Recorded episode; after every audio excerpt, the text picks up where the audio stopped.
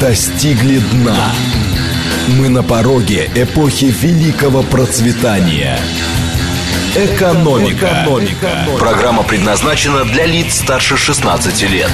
Здравствуйте, микрофон Михаил Хазин. Начинаем нашу сегодняшнюю передачу. Для начала мы, как обычно, я, поотвечаем на вопрос. Вопрос у меня следующий. Связан он с тем, что у нас буквально несколько дней тому назад консерваторы собирались и предлагали какую-то новую идеологию. Буквально на днях будет какое-то крупное мероприятие либеральных экономистов. А и у меня, собственно, ну, я как бы э, эти мероприятия обсуждать не буду. У меня, собственно, вопрос ну, носит такой философский характер. А нынешние властители дум, том числе экономических, вообще способны придумать что-то новое? Ответ – да, ну, разумеется, столько лет придумывали еще придумывают. 8, 495, 134, 21, 35. Ответ – нет. Ничего они уже придумать не могут, надо их менять. 8, 495, 134, 21, 36. И, наконец, не знаю я. 495, 134, 27, 37. Итак, 134, 27, 35 придумают, 134, 27, 36 ни за что, 134, 27, 37 не знаю. А, отметим, что а, эта проблема, она возникла не у нас, у нас она возникла позже, чем на, чем на Западе, на, а на Западе она существует уже, ну, немного, но несколько лет и создает очень большие проблемы. Собственно говоря, многие конфликты, которые сегодня происходят на Западе, ну, например, выборы в Германии, а, которые закончились весьма специфическим образом, связаны как раз с этой проблемой. Дело в том, что э, начиная с, с 2008 года на Западе идет непрерывный экономический спад. У нас он идет с 2012 года. А, можно, разумеется, много спорить, показывать статистические данные, еще чего-то. А, дело в том, что люди, которые живут, для них ситуация очень простая. У них есть некоторый набор а, товаров и услуг, которые они привыкли приобретать, и объем долга. И если они видят, что для приобретения привычного объема товаров и услуг нужно увеличивать долг, или же нужно а, уменьшать сокращать количество этих товаров или ухудшать их качество, то в этом случае для них вопрос очевиден. Идет спад. И они не смотрят на цифры. Я уже много раз рассказывал, что я два года тому назад начал делать обзоры э, в, в рамках Фонда экономических исследований Михаила Хазина и делаю их честно каждую там субботу они выходят. Почему? Потому что я понял, что для нормального человека, для нормального обывателя, для нормального представителя малого и среднего бизнеса, у которого нет своей аналитики, получить объективную картину мира, а вообще без объективной картины жить достаточно сложно, невозможно. В нашей стране а, нету а, альтернативных институтов а, либеральным, потому что все те институты, которые существуют, они захвачены либеральной командой, и мы это видим. Малейшая попытка сделать что-то нелиберальное вызывает дикий вой.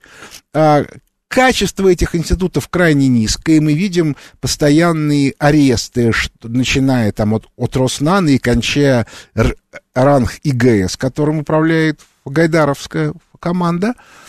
И а, все это вместе, как вы сами понимаете, уровень доверия не повышает. Это в нашей стране. А на Западе все еще хуже, потому что там а, уровень пропаганды а, много выше, чем у нас. Все-таки в нашей стране еще осталась советская культура смотреть на официальные государственные заявления с легкой иронией. И по этой причине все понимают, что если государство говорит, у нас тут э, упала бедность, вырос уровень жизни, еще чего-то, ну, врут, ну, ну, врут, ну, как всегда врали, и сейчас врут. И, в общем, тут даже и вопросов нету. То есть э, с точки зрения э, ф, формально профессиональной смотреть на ту пургу, которую несет там Росстат или Министерство экономики или Минфин, иногда ну просто вот, вот челюсть отвисает. Ну, как бы, ну и ладно, да, ну все привыкли, все понимают, что это к реальности не имеет отношения.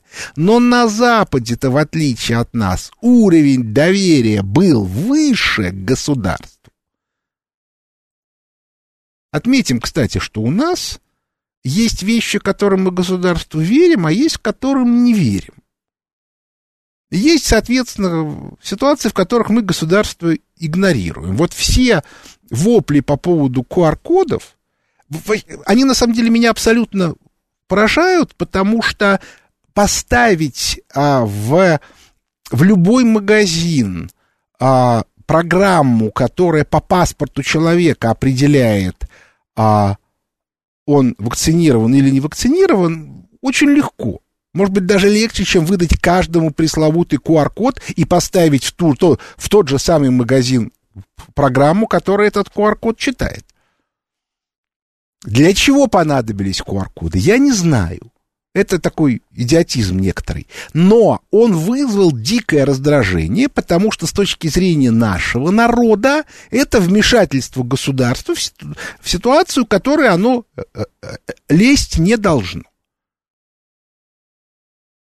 Все разумные люди знают, что спутник это лучшая в мире вакцина. Ну и слава богу.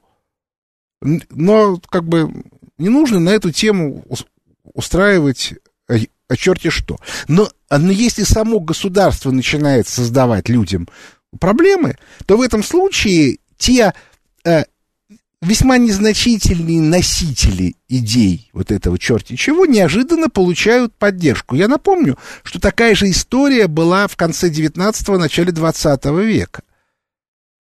Когда в результате сословного характера общества в Российской империи все те, кто честно сделал карьеру, активно поддерживали тех, кто разрушал сословное общество, в том числе весьма жесткими методами. Почему? А потому что человеку, который там от, грубо говоря, от университета до звания, а, значит, гражданского полковника или генерала служил 15-20 лет, в него вызывает бешенство, когда малолетний придурок получает высокие должности только по факту своего происхождения. Ну, так у тебя уже и так все есть. Ну, езжай там в Крушавель, ну, тогда в Ниццу, и, и гуляй там. Принимай там кокаин, делай, что хочешь. Зачем ты лезешь на должности, в которых ты ни бельмеса не понимаешь? Чем все закончилось, мы знаем. Разрушением страны. Чудом ее удалось в, восстановить. Кстати, в планы Запада это совершенно не входило. Абсолютно аналогичная ситуации, ну, по крайней мере, теоретически, мы еще и близко не подошли к тому, что было в Российской империи в конце XIX века. Но зачем специально создавать проблему? У меня по этой причине иногда возникает ощущение, я про это, кстати, и говорил много, раз, что это заговор, потому что представить себе, что люди настолько не понимают, что они делают, совершенно невозможно. Так вот, а на Западе эта ситуация уже подошла к тому уровню, который был в Российской империи в конце XIX века. Потому что э, люди верят, им предлагают абсолютно, ну не то чтобы несовместимые с жизнью, но крайне неприятные и, и сложные схемы.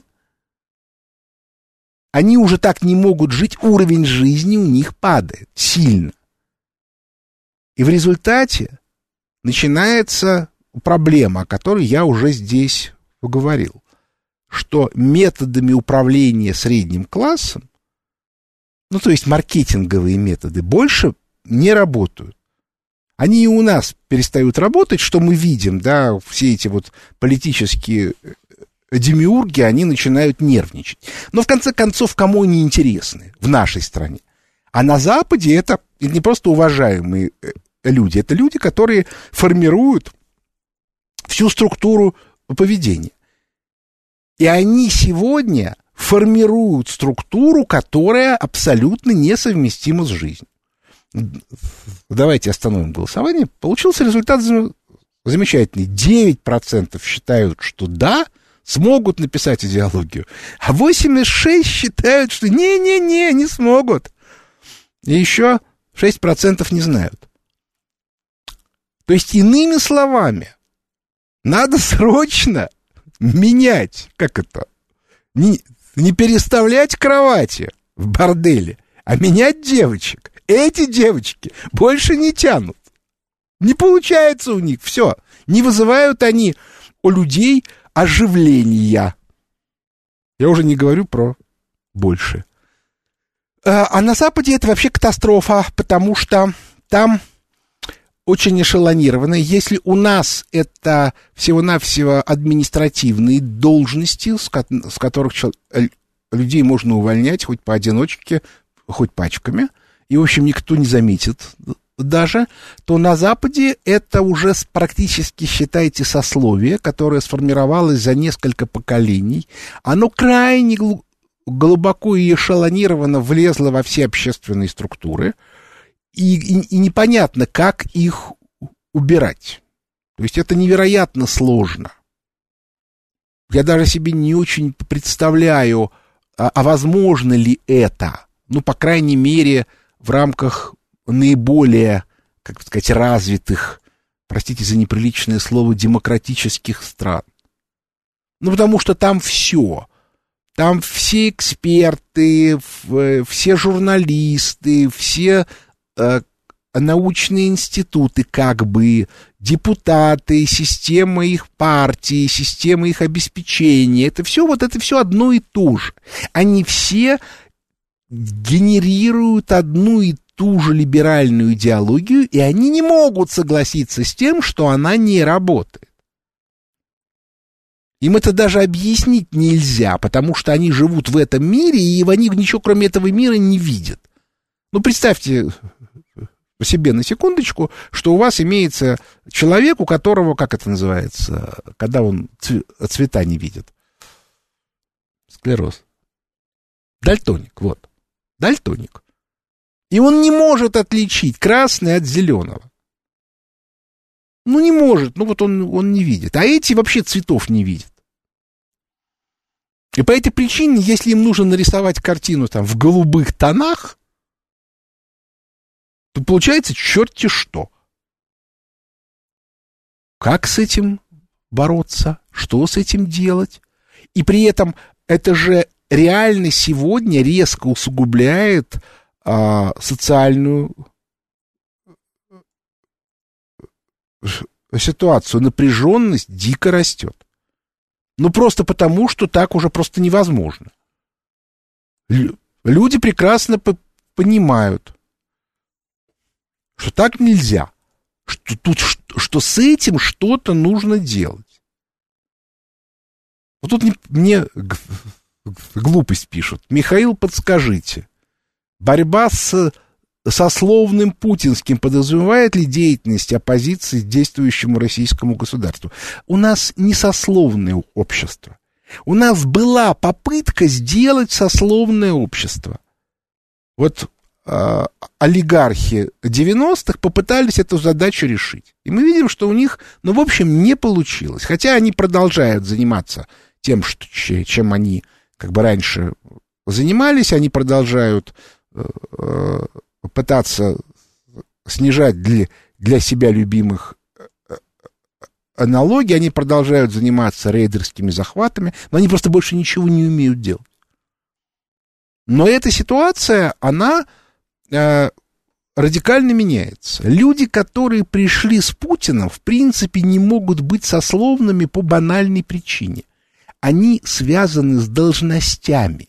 Люди, которые в 90-е грабили страну, они пытались получить собственность. И при этом объясняли, что это священное право частной собственности, и это навсегда. Сословность в Российской империи была связана с наследственным владением землей. Сегодня мы, в общем, понимаем, что быть богатым без э, политической поддержки невозможно. Вот э, человек, у которого было много земли в Российской империи, мог вообще не участвовать в политической жизни. Это ему было не, неинтересно. В сегодняшней России это невозможно. То есть вы должны быть вовлечены в административные расклады. По этой причине у нас не может быть сословий. Потому что лишением человека должности вы его автоматически лишаете колоссального количества возможностей. Ну или лишением должности тех, на кого он опирается. Но мы видим, насколько сейчас происходят мощные переходы собственности. И это только начало.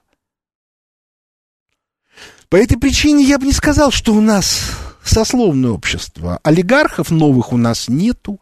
Люди, которых называют друзьями Путина, это не олигархи в том смысле, что они не владеют активами, созданными там давным-давно всем народом. Они операторы финансовых потоков, подавляющая часть которых направлена на развитие страны. Так что все это очень, в этом смысле это очень сложно. Да, у них имеется некоторая доля, которая позволяет им жить красиво, и это дико раздражает тех, кто в 90-е годы не нахапал. Ну как же так? Это же было наше. Ну просто вот мы были там во втором эшелоне, в третьем, в четвертом, а теперь пришли новые, и нас вычеркнули из очереди. Они очень обижены, не понимая, что люди, которые пришли, у них совершенно другой статус. И с уходом Путина они уйдут, а придут другие. И, кстати, вот в этом я не вижу никаких особых проблем, потому что такая а, часть имеется и на Западе. Но только это а, как бы этажом ниже. Это не владельцы крупной собственности, а это те, кто э, получает, грубо говоря, бюджетную ренту. Это, кстати, очень смешная вещь, но коррупция, скажем, в Евросоюзе куда выше, чем в России. Но если в России, скажем, из бюджета на какой-то проект стоимостью там, 20 миллионов долларов расходуются налево, ну, условно говоря, 5-6, ну, хорошо, ну, пускай из 20 миллионов расходуются в 8, то есть 40%, то в Евросоюзе этот проект изначально стоит 50, а то и 80. И, соответственно, э, от него две трети уходят сразу – ну куда она уходит? Она уходит на, на разного рода экспертизы, согласования, страхования и т.д. и т.п. И получают это те компании, которые как бы родственники тех, кто голосует, то есть депутатов. Вот почему на Западе так выгодно быть депутатом. Дело не в зарплате, а дело в том, что вы тем самым автоматически включаетесь в систему распила. И этот, и, и этот распил куда больше, чем у нас. Но при этом он легальный. То есть вы никого не поймаете. Так вот, мы в реальности попали в очень сложную ситуацию. Потому что нам нужно сегодня срочно предлагать какие-то новые идеи, более того, эти новые идеи есть. Я знаю довольно много людей, которые могут это сделать в нашей стране, а на Западе их сильно меньше. Но эти люди не в состоянии выйти на уровень, при котором их голос будет услышан. Мне в этом смысле немножко легче. Ну, во-первых, потому что я могу поговорить вслух. Хотя обращаю ваше внимание от того, что я говорю и рассказываю, что именно там делает Набиулина, Силуанов и прочее, ничего не меняется. То есть в этом смысле мой голос стоит ничуть не больше, чем там сли, э, слесаря дяди Васи. Несмотря на то, что я, в общем, и в теме разбираюсь, и понимаю, бы, что к чему.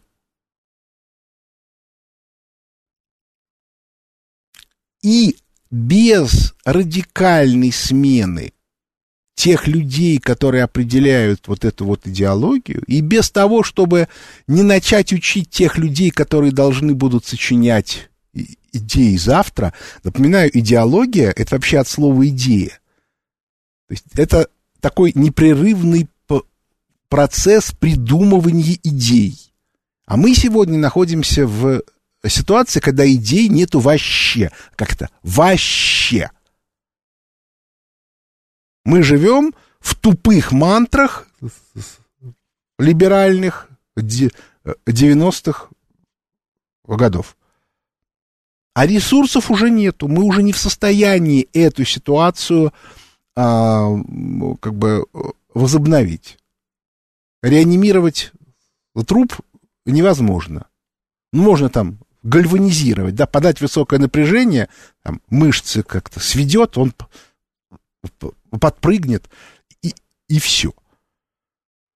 В результате более-менее, ну, не хочу сказать цивилиз... цивилизованное, но, по крайней мере, хотя бы более-менее предсказуемое управление, управление социумом свелось к каким-то совершенно фантасмагорическим процессам. Вот мы, мы видим карантины, э, локдауны и прочее, прочее, прочее. И а, дальше будет а, а, только хуже. Уровень жизни будет продолжать падать. Все больше и больше людей будет выпадать из среднего класса. А эти люди вообще очень склонны к деструктивной деятельности. Ну, просто на зло. Ну, представьте себе на секундочку, вы жили в доме, вы его снимали много-много лет. И родители ваши жили в этом доме, и, и деды, бабки жили в этом доме. И вдруг неожиданно к вам приходит и говорит, вы знаете, тут такая жизнь произошла, что больше вам тут жить нельзя, вам не положено. Вот земляночка, идите вот туда. Как вы думаете, сколько из тех, кого выгнали, и тех, кто понимает, что уже назад не, не, не вернется, этот дом подожжет? Количество вот таких людей будет стремительно расти. И их невозможно будет вычислить, потому что вся система контроля, она на самом деле построена на поиске тех людей, которые склонны вот к такой вот, не, как это, немотивированной агрессии. А у них, ну, или мотивированные, а у них нет истории агрессии. Они были нормальные совершенно люди. Но просто их лишили всего того, к чему они привыкли. Я думаю, что в Китае это будет вообще ужас, ужас, ужас. Самое ближайшее время. Ну, ближайшие там три года, пять лет. Но и, и в Западной Европе, и в Соединенных Штатах Америки мы это все получим. Еще раз повторю, мы и близко не подошли к их масштабам этих э, проблем. Но поскольку картина та же самая, ну, то есть полное отсутствие каких бы то ни было идей, и наличие совершенно бессмысленных и бессодержательных персонажей, э, которые имитируют это вот идея строительства на, на всех, во всех экспертных институтах и как бы экспертных точках. Ну и при этом они там друг друга максимально поддерживают, хвалят, пишут панигирики, выдают премии и так далее и тому подобное. Что с этим делать? Как с этим бороться?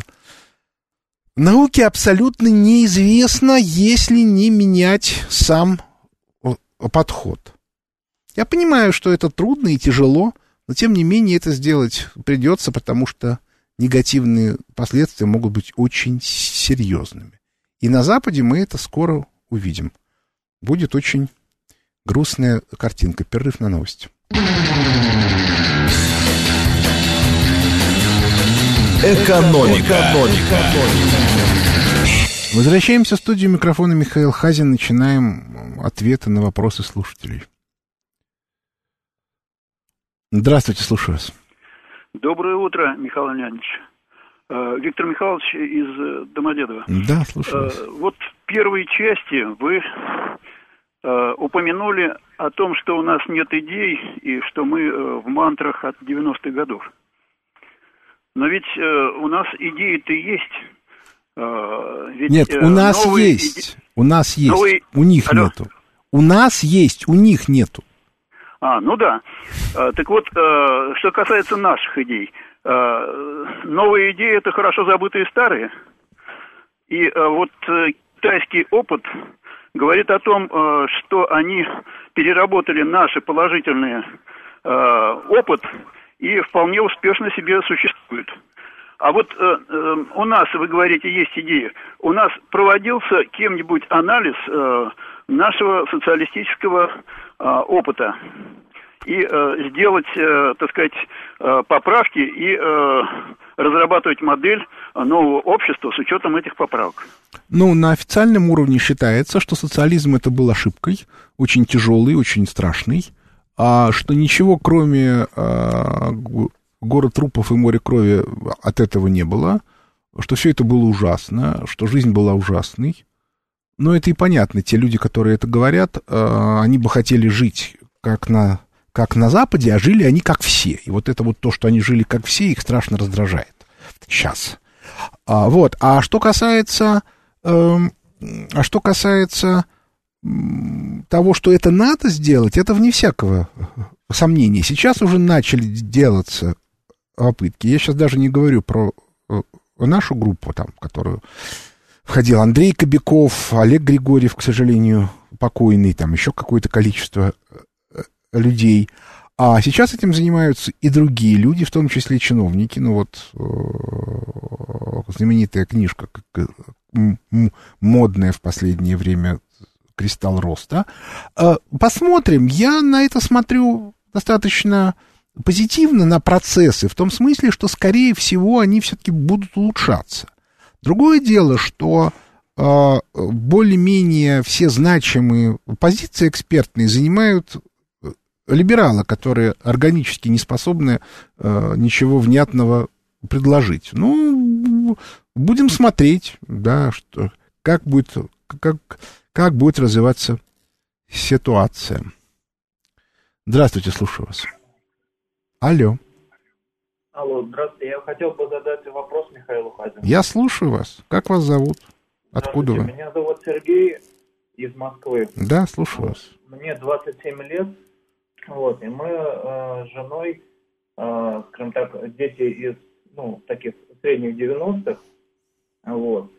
И э, вот этот весь период э, с конца 90-х до нулевых, вот это детство, оно, честно говоря, нам не очень понравилось.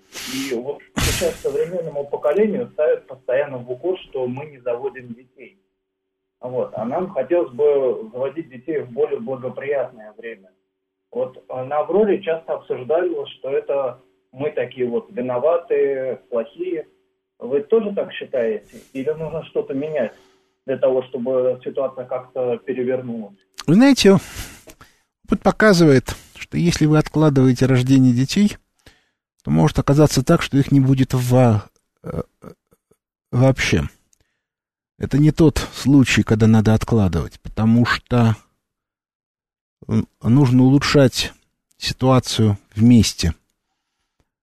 Мне сейчас сложно на эту тему э, давать советы, потому что вот это вот психологическое ощущение, что так жить нельзя, и ни в коем случае мы не хотим, чтобы так жили наши дети, оно очень сильное. Но проблема состоит в том, что если мы будем ждать, то очень велика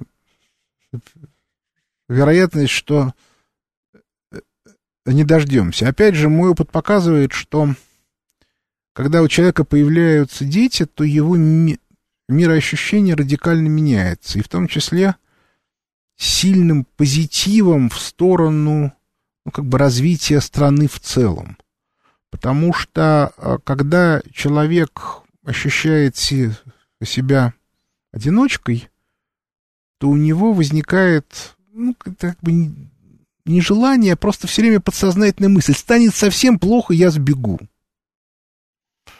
Ну вот, по этой причине я бы сказал, что это неправильный подход, что детей надо рожать, и чем больше, тем лучше. Помимо всего прочего, это еще и некоторая гарантия более-менее обеспеченной старости. Здравствуйте, слушаю вас. Здравствуйте, Михаил Леонидович. Это Кирилл, город Краснодар.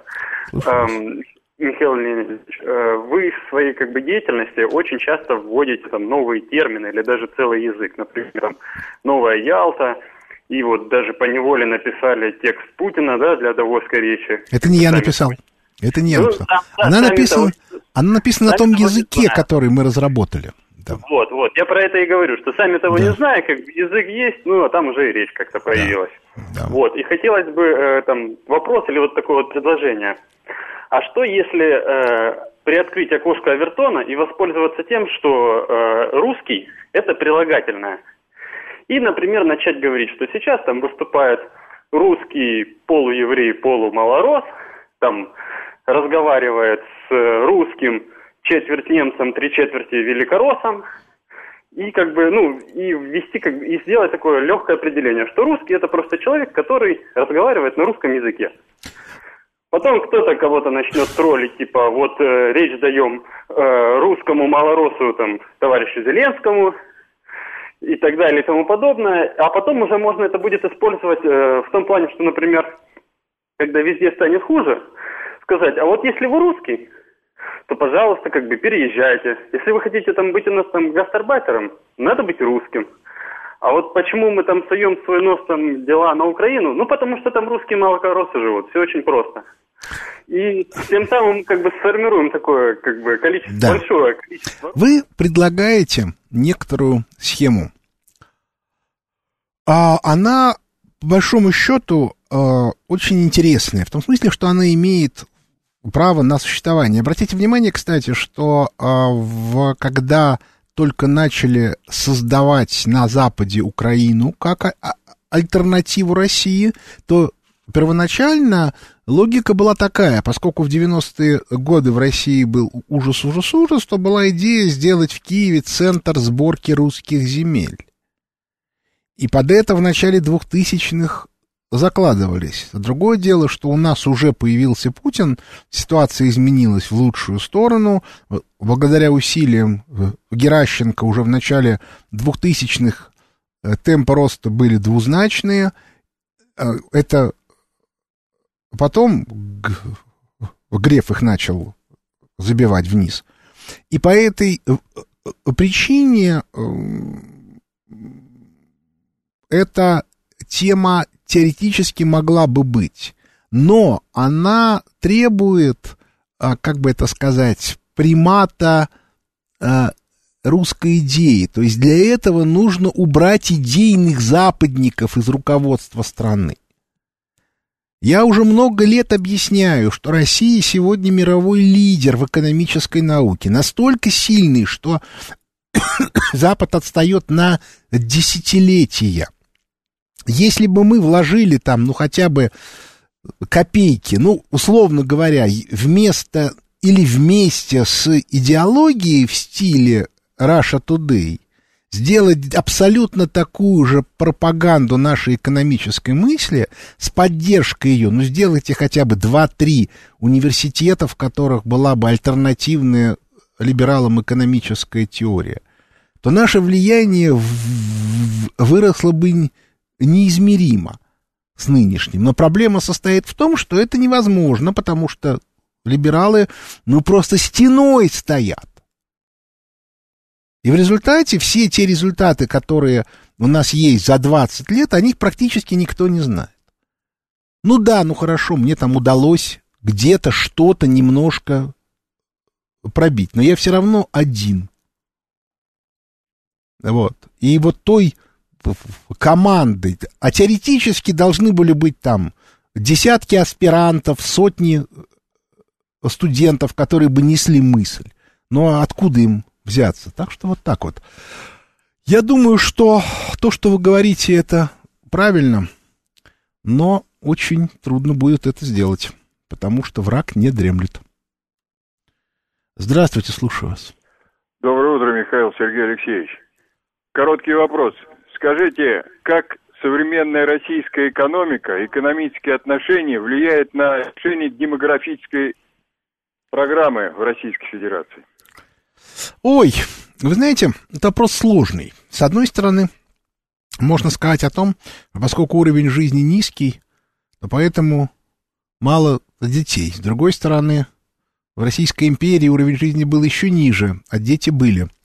А проблема в том, что у нас э, меняется, ну, во-первых, у нас же модель квалифицированного потребителя, а квалифицированному потребителю дети не нужны, поскольку они мешают потреблять. И я, кстати, думаю, что это главный фактор, который ведет к снижению рождаемости. Кроме того, вместо того, чтобы строить, заниматься индивидуальным жилищным строительством, мы строим бетонометры, в которых тоже, вспомните, ну, если вы хотите впаривать молодым людям квартирки по 17-20 метров, то как бы достаточно наивно ожидать, что они будут рожать детей. А если вы им будете предлагать брать большую квартиру в ипотеку, тогда они потреблять ничего не будут. А это противоречит их логике базовой.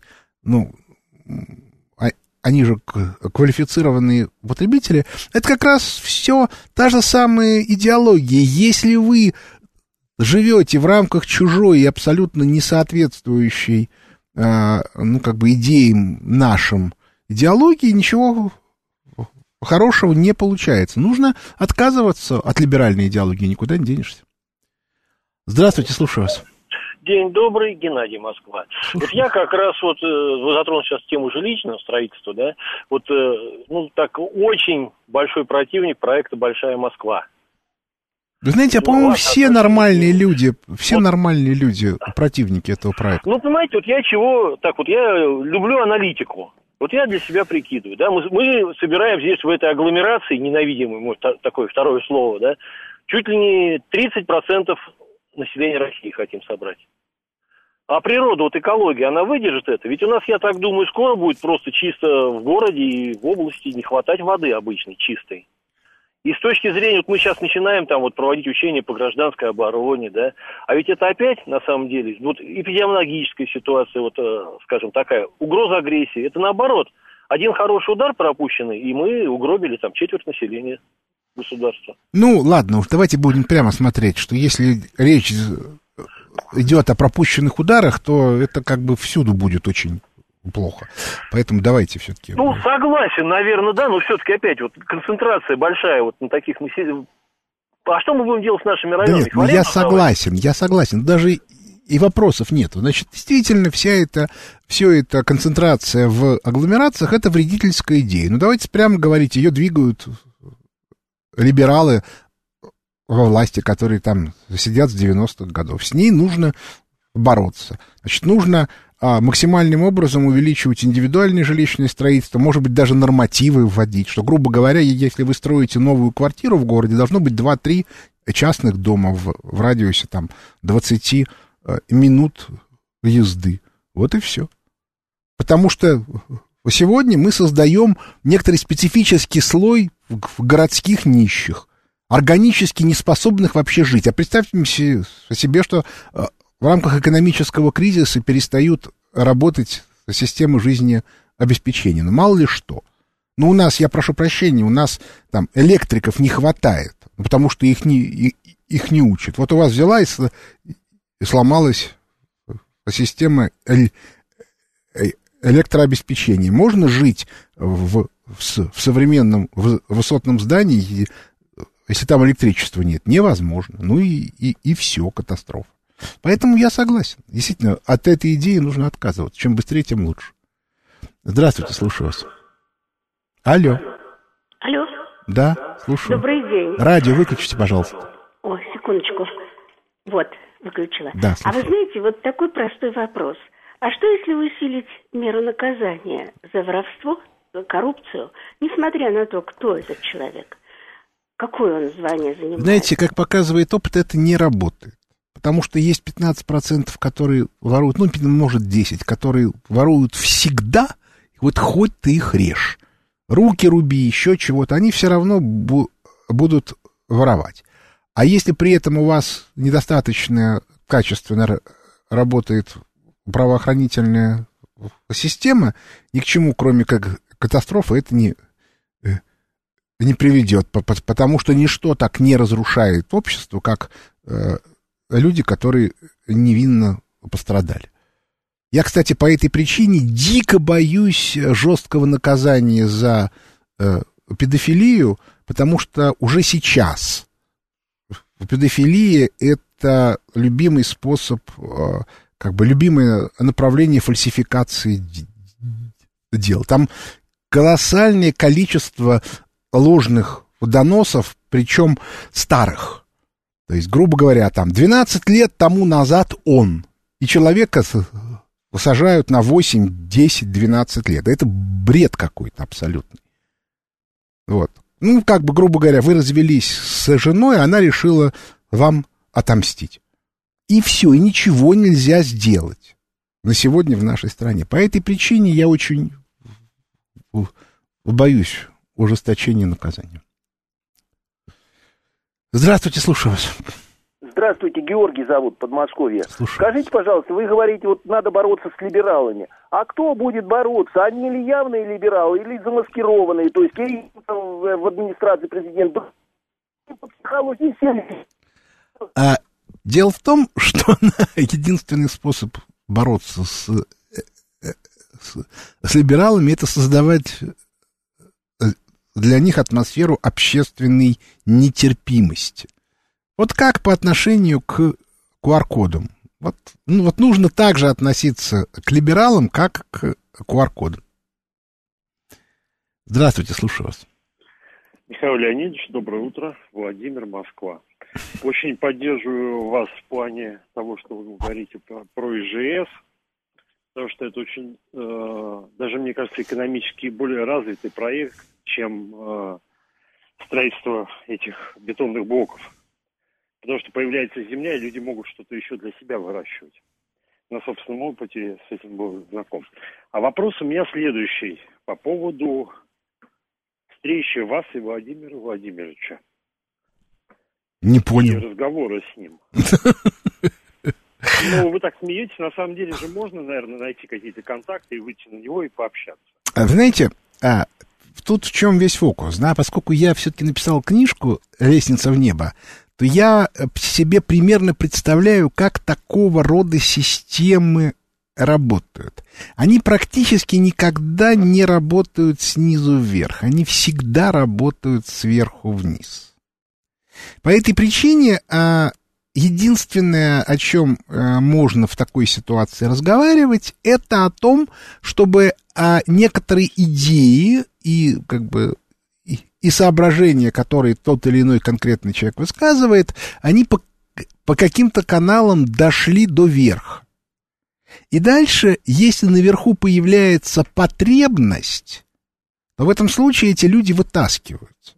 Вот я могу вас уверить, сегодня от моей встречи с Путиным ничего не изменится, потому что то, а, что мы пишем, он знает и так, а назначить меня куда-то он не может, потому что это означает начать внутреннюю войну. То есть, условно говоря, а, назначение людей моего типа возможно только командой в рамках, ну, как бы некоторой зачистки либерального поля. Вот когда эту зачистку начинать, это вопрос не ко мне. Тут я даже близко по, по квалификации не, э, не подойду к Путину, и по этой причине я ну, как бы не, не могу его ни критиковать, ни еще чего-то. Я просто точно знаю, что он знает лучше. Поэтому если он решит начать такого рода зачистку, то в этом случае какое-то количество моих единомышленников во власть попадет. Попаду ли я, это вопрос отдельный в данном случае. Но давайте мы дождемся этого, этого э, момента. Объективно он должен достаточно скоро наступить. Еще раз повторю, объективно. Ну а дальше как бы возможны варианты. А мое дело разрабатывать модели, разрабатывать схемы и быть готовым в случае необходимости их применить. Вот и все. Здравствуйте, слушаю вас. Роман Леонидович, Роман зовут. Да. Ваше мнение хотелось услышать. По какому поводу? Вот, моя, вот моя сестра вышла замуж и уехала из города Рига в Канаду. Да. Мама живет и до сих пор, слава богу, живая. Да. Хотела бы вернуться, но никакие власти наши не дают возможности только если канадский паспорт сдать, и тогда вы получите российский. Но если она родилась, выросла, вышла замуж и через Ригу уехала в Канаду, но ведь можно было как-то пойти навстречу и, и дать российское гражданство, чтобы она прилетела и уже ухаживала за мамой. Ваше мнение? Я понял. Тут есть целая, целая куча проблем. Я знаю истории, когда люди, которые в армии в российской отслужили, их лишали российского гражданства, паспорта и как бы возможности что-либо сделать, потому что автоматически с, с, с лишением паспорта они выпадали из всех электронных баз данных, а вместе со своими детьми, вообще там была просто катастрофа. Просто потому, что где-то на границе там 91-92 годов были неправильно оформлены документы. Значит, в этом смысле действительно имеет место катастрофическая ситуация, а пос, поскольку чиновники категорически отказываются идти навстречу людям и тупо соблюдают формальные на, э, э, нормативы. С этим реально нужно что, что-то делать. Да, вот тут я не могу не, не согласиться. Но э, поскольку я не специалист по, по этому законодательству, то сказать, что нужно делать, я, в общем, не берусь. Здравствуйте, слушаю вас. Алло. Алло, здравствуйте, Михаил. Да, слушаю. Э, Данил, город Архангельск. Такой вопрос. Байден э, просит встречи у Путина. Кому она нужнее, Байдену или Путину? Спасибо за вопрос. Да, значит, ситуация следующая, как я ее вижу. А, встреча нужна тому, у кого меньше ресурсов. Сегодня, с моей точки зрения, я могу ошибаться, но мне так кажется, ключевой ресурс, который обеспечивает как бы устойчивость, это время. То есть, грубо говоря, Байден ждать не может, а Путин может. По этой причине я думаю, что Байдену встреча важнее. Он, конечно, это никогда не покажет, но мое глубокое убеждение, что из всех нынешних мировых лидеров у Путина в этом смысле максимальный ресурс. То есть он более устойчив именно с точки зрения такой вот геополитической ситуации, чем все остальные. Ну и уже более-менее понятно, что он должен сначала оформить окончательно вот эти вот геополитические договоренности. Не исключено, что они как раз после встречи с Байденом и будут окончательно оформлены. А, речь идет не столько даже о легализации в, виде новой Ялты, а именно вот, чтобы вот все было как бы договорено именно неформально.